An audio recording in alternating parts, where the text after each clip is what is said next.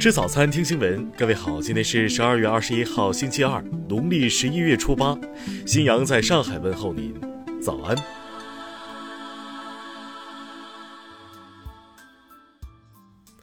首先来关注头条消息。据香港媒体消息，被香港警方通缉的乱港分子罗冠聪，昨天在社交平台宣称，决定向英国政府申请政治庇护。今年七月一日，香港国安法刊宪生效后。罗冠聪承认，他事前已逃离香港，又不敢透露其去向。香港民建联立法会议员梁志祥称，罗冠聪是一个彻头彻尾的卖国贼，以出卖香港利益为生。他祈求英国制裁香港的行为，如同邀请洋人攻打香港。全国政协常委吴良好建议特区政府根据香港国安法，依法追究罗冠聪触犯维护国家安全的犯罪行为。听新闻早餐知天下大事。香港记者协会此前以香港警方在修例风波中妨碍传媒采访为由，申请司法复核。香港特区高等法院原讼法庭二十一号作出最终裁决，裁定香港记协败诉。台防务部门二十一号晚间发布消息称，两架解放军军机当天进入台湾西南空域。近日，多份二零二一年春晚节目单开始在网上流传。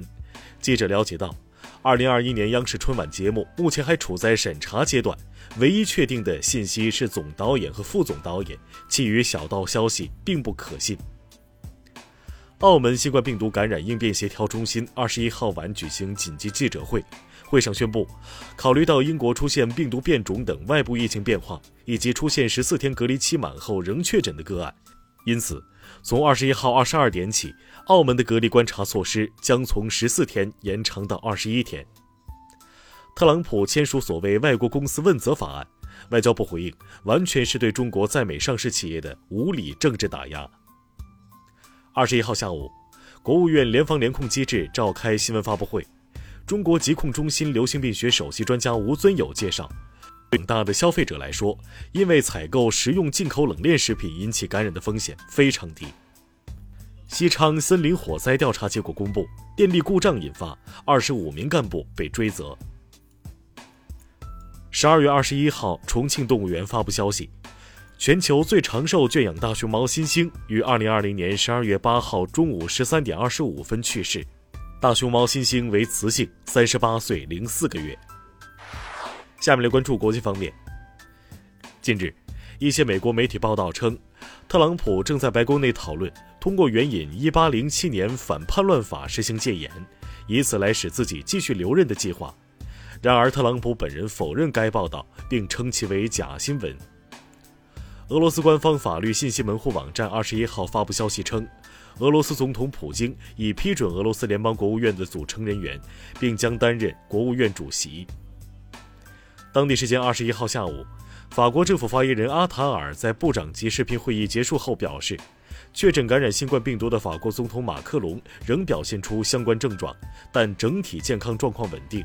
他目前继续在巴黎西郊的一处总统官邸里开展工作。韩美两国于日前就美方向韩方归还十二处美军驻韩基地达成协议，至此，韩国八十处美军基地中只剩十二处有待韩方收回。据外媒报道，由于新归还的军事基地存在严重重金属污染问题，引发韩国民众强烈不满。日本政府二十一号在内阁会议上通过二零二一财年政府预算草案，其中防卫费连续第九年增长，达到创纪录的五点三四万亿日元。防卫预算中最引人注目的是，作为陆基宙斯盾导弹防御系统替代方案的两艘宙斯盾舰建造项目以及巡航导弹改良计划。美国哈佛大学荣誉退休教授、知名中国问题专家傅高义二十号去世，享年九十岁。傅高义精通汉语和日语，著有《邓小平时代》等著作。外交部表示，中方对傅高义教授的逝世表示深切哀悼。近日。有相关供应链厂商表示，传闻已久的苹果汽车将于二零二一年第三季度发布，比预期至少提前两年问世。原型车已经在美国加州上路测试。